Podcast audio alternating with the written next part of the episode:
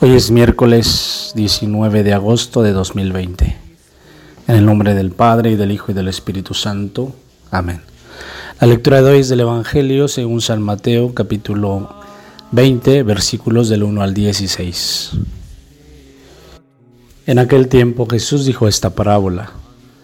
Porque el reino de los cielos se parece a un propietario que salió muy de mañana a contratar trabajadores para su viña Acordó con ellos el pago de un denario por día y los mandó a su viña.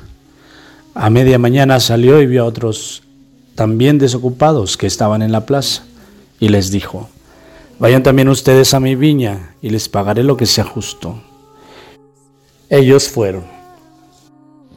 De nuevo salió alrededor del mediodía y a media tarde hizo lo mismo. Al caer la tarde salió y encontró a otros que estaban allí y les preguntó, ¿Por qué han estado aquí desocupados todo el día? Ellos respondieron, porque nadie nos ha contratado. Él les dijo, vayan también ustedes a la viña.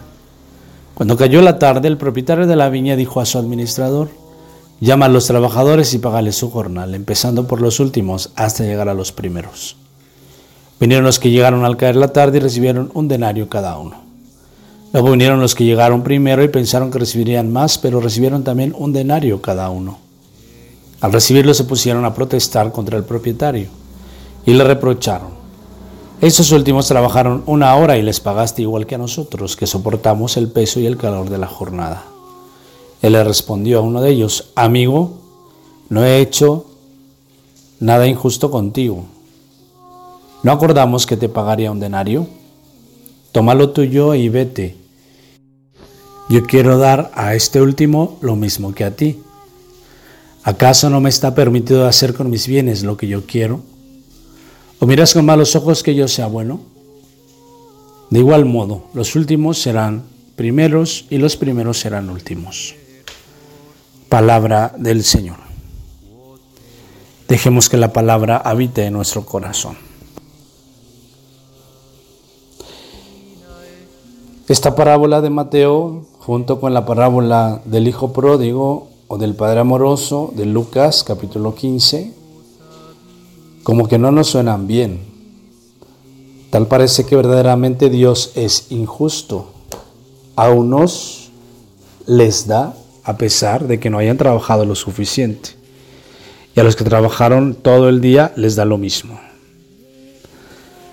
Así también en la parábola del hijo pródigo. Al hijo menor le da la herencia y también al hijo mayor, pero el hijo mayor se queda.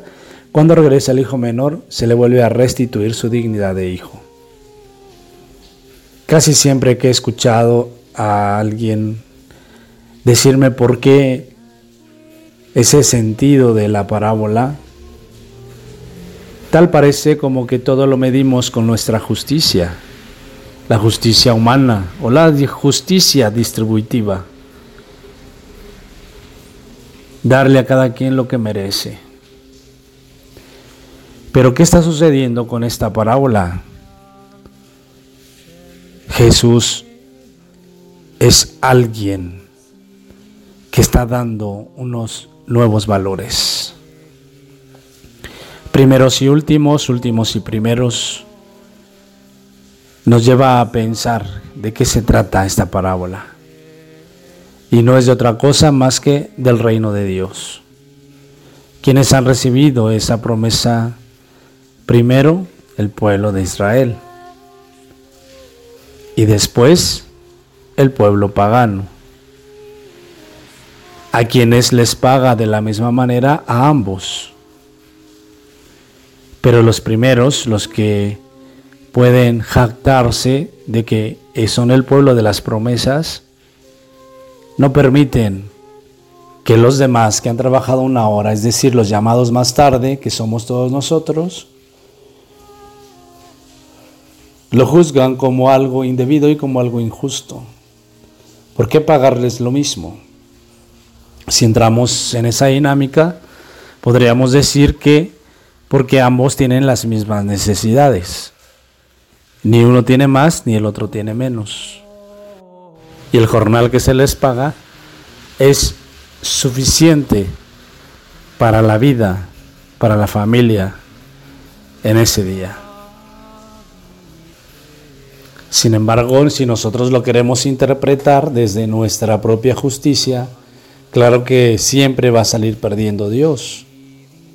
No somos capaces muchas veces de tener los ojos de Dios para juzgar, para hablar de la justicia y para poner la misericordia con la justicia. Si nosotros hablamos solo de justicia, pues muchas veces simplemente podemos ser injustos. Pero si la aumentamos el gran signo de Dios, entonces diríamos que la misericordia y el amor estarán impregnados, por eso se llama al pueblo pagano y en virtud de su respuesta se vuelven primeros. En cambio, el pueblo de Israel, llamados en primer lugar, por su respuesta se vuelven segundos. De ahí que la frase los últimos serán los primeros y los primeros últimos significa qué clase de respuesta da cada uno a Dios. Y qué clase de respuesta como pueblo de Dios, como iglesia.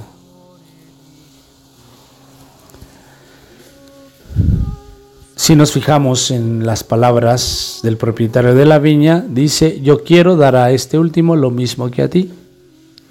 ¿Acaso no me está permitido hacer con mis bienes lo que quiero? ¿O miras con malos ojos que yo sea bueno? Preguntas que podemos hacernos nosotros mismos en el corazón cuando pensamos que Dios es injusto porque les da a manos llenas a otros y a nosotros no. La parábola tiene que llevarnos también a pensar en el sentido de que el llamado de Dios es para todos, pero depende cómo cada quien y conjuntamente quiere responderle al Señor. Habrá pasado mucho tiempo desde que el Señor te está llamando a acercarte a la iglesia, te está llamando a ser partícipe de algún ministerio, de algún grupo, de algún movimiento.